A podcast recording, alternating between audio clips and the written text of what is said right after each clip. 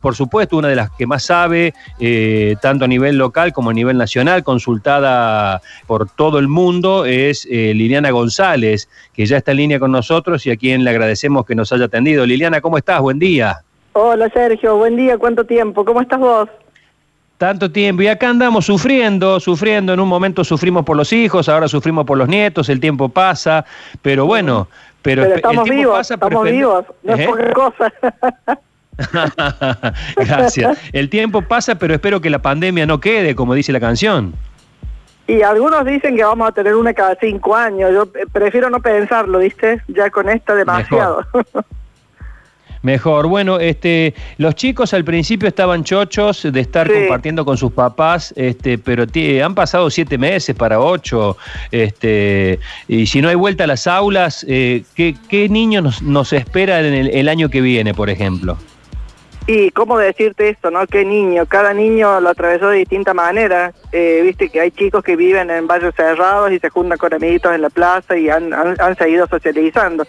¿Y cómo haces para comparar ese con, con un chico en un departamento que no tiene un bancón o, un chico hijo único sin patio? O sea, cada, cada, mm. cada niño ha tenido un, un modo de atravesar esta pandemia de acuerdo a sus posibilidades este, con el que la pandemia los agarró, ¿no? Entonces yo veo chicos muy felices, que están muy bien, que han aprendido. Mi nieta de 6 años se alfabetizó, se este, está leyendo y escribiendo como si estuviera en segundo grado y cuando entró a la escuela cinco días solamente escribía su nombre. Y se alfabetizó totalmente con lo que la escuela mandaba y con lo que la mamá amorosa pudo hacer, porque pudo, porque hay madres que no pueden. Eh, claro, claro.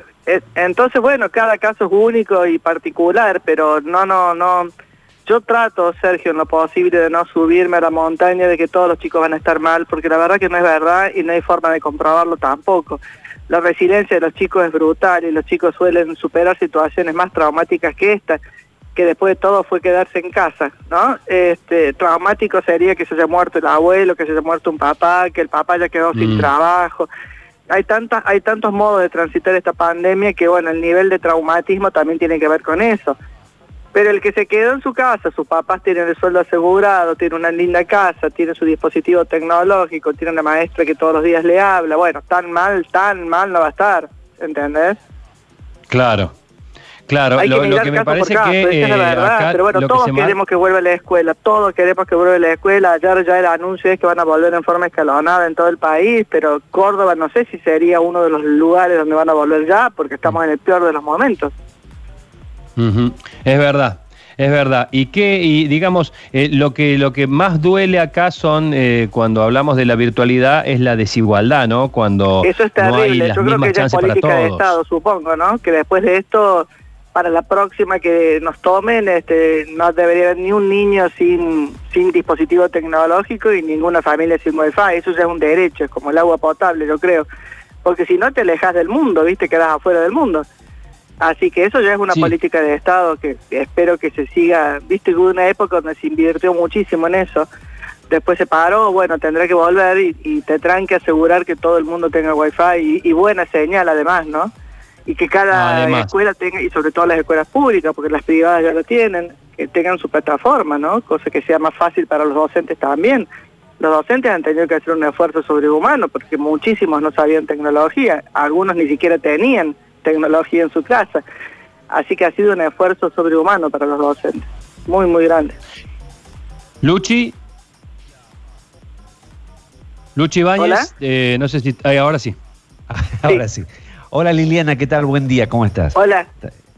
Hola, hola, buen día. Eh, sí, yo me preguntaba, ¿no? ¿Cuál va a ser eh, el, nuevo paradigma que va a buscar el Estado eh, para potenciar la educación y, vos los planteabas como que en algunos casos para los chicos es mejor haberse quedado en casa, porque evidentemente las escuelas a lo largo de la historia del hombre no han existido, digamos, son parte de una evolución. ¿Qué es lo mejor para el niño? Yo dije que era mejor quedarse en casa, no. No, lo mejor es la escuela ah, para los yo Entendí, yo entendí que había evolucionado, que había aprendido a leer y a muchas no, que hay casos donde, claro, que hay casos donde los chicos han seguido aprendiendo porque la escuela en casa funcionó, porque lo que mandaba la escuela era potable y era posible de hacer y había algún papá que acompañara y un dispositivo tecnológico para esa criatura. pero son casos ideales, esos son casos privilegiados. Entonces cuando vuelvan las aulas, los maestros se van a encontrar con chicos que han aprendido muchísimo. Eh, tengo nietos en el secundario que han aprendido mucho, que, eh, que ya eran autónomos, que han podido seguir sus cátedras. Ellos mismos dicen, no la misma cantidad del año pasado, pero no hemos dejado de aprender y habrá otros que se apagaron y se salieron del sistema. Eh, si antes de la pandemia teníamos un 50% de chicos que abandonaban el secundario, es una barbaridad, 50%. ¿eh? Imagínate ahora con la pandemia, cuando tienen la posibilidad de enchufarse o no enchufarse, de aceptar la clase 1, de no aceptarla, de apagarse, de irse.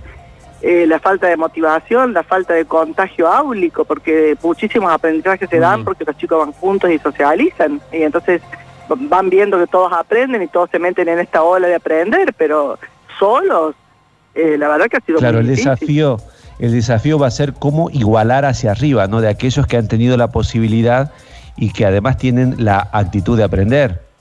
Mira, si yo fuera ministro, si yo tuviera la, la, plata para manejar el país, que, creo que estamos con bastante poca, pero si yo pudiera, yo ya estaría estableciendo en algunos grados la pareja pedagógica, o sea, que, que vuelva a la escuela con dos maestros, ¿viste?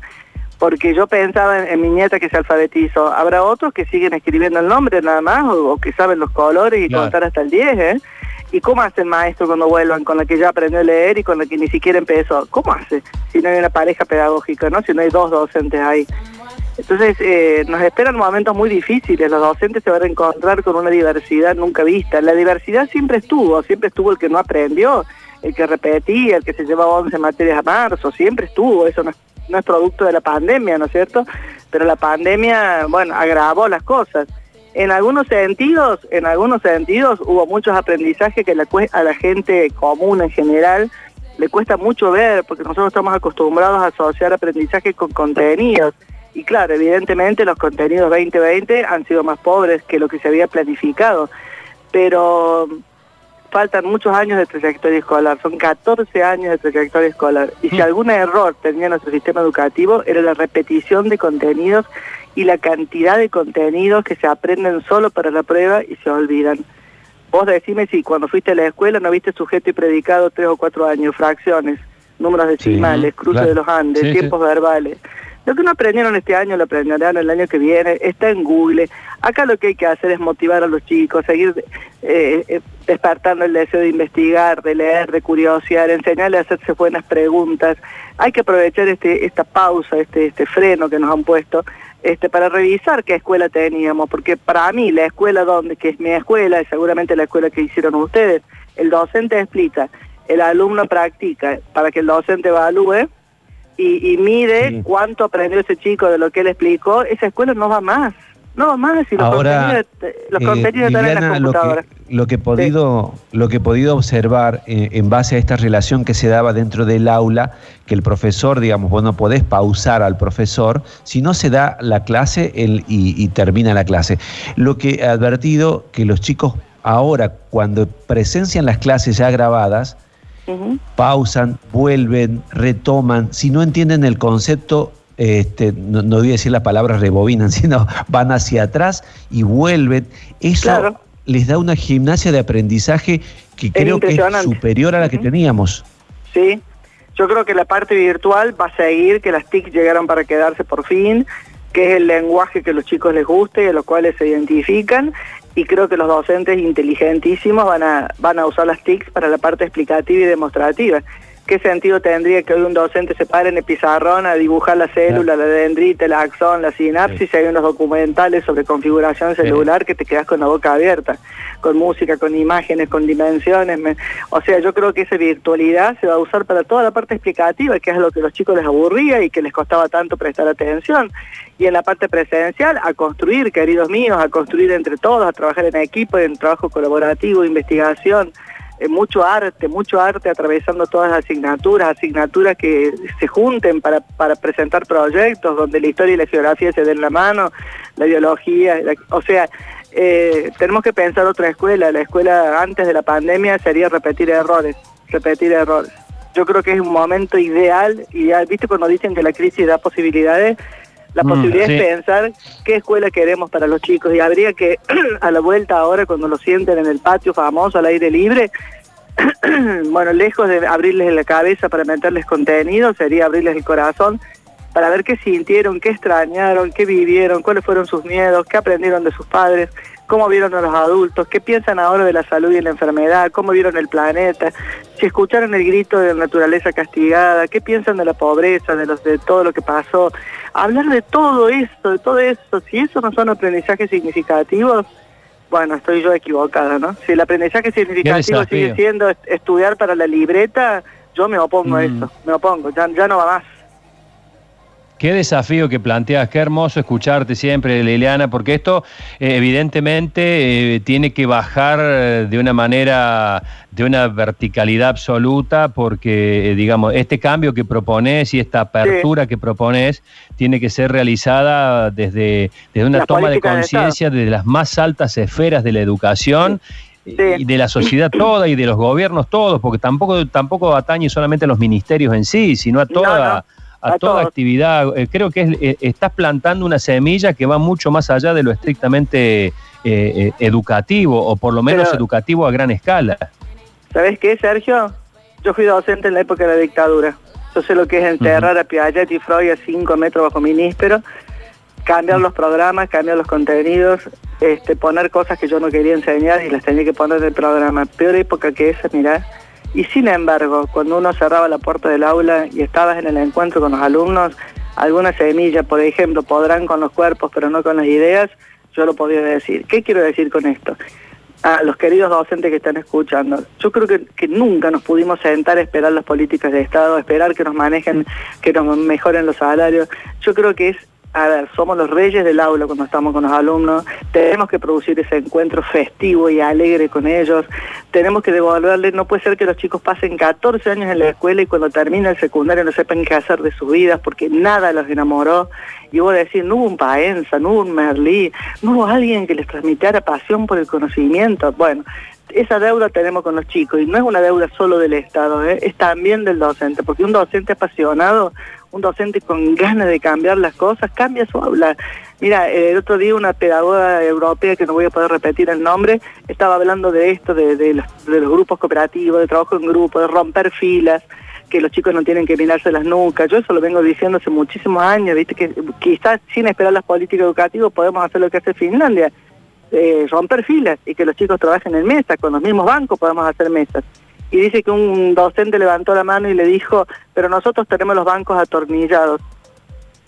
Y ella lo miró y le dijo, y los o sea, no te falta que venga el decreto, ¿me entiendes? Vos podés cambiar tu aula, digamos, ojalá vinieran las políticas, pero hemos tenido brillantes ministros de educación, brillantes, ¿eh?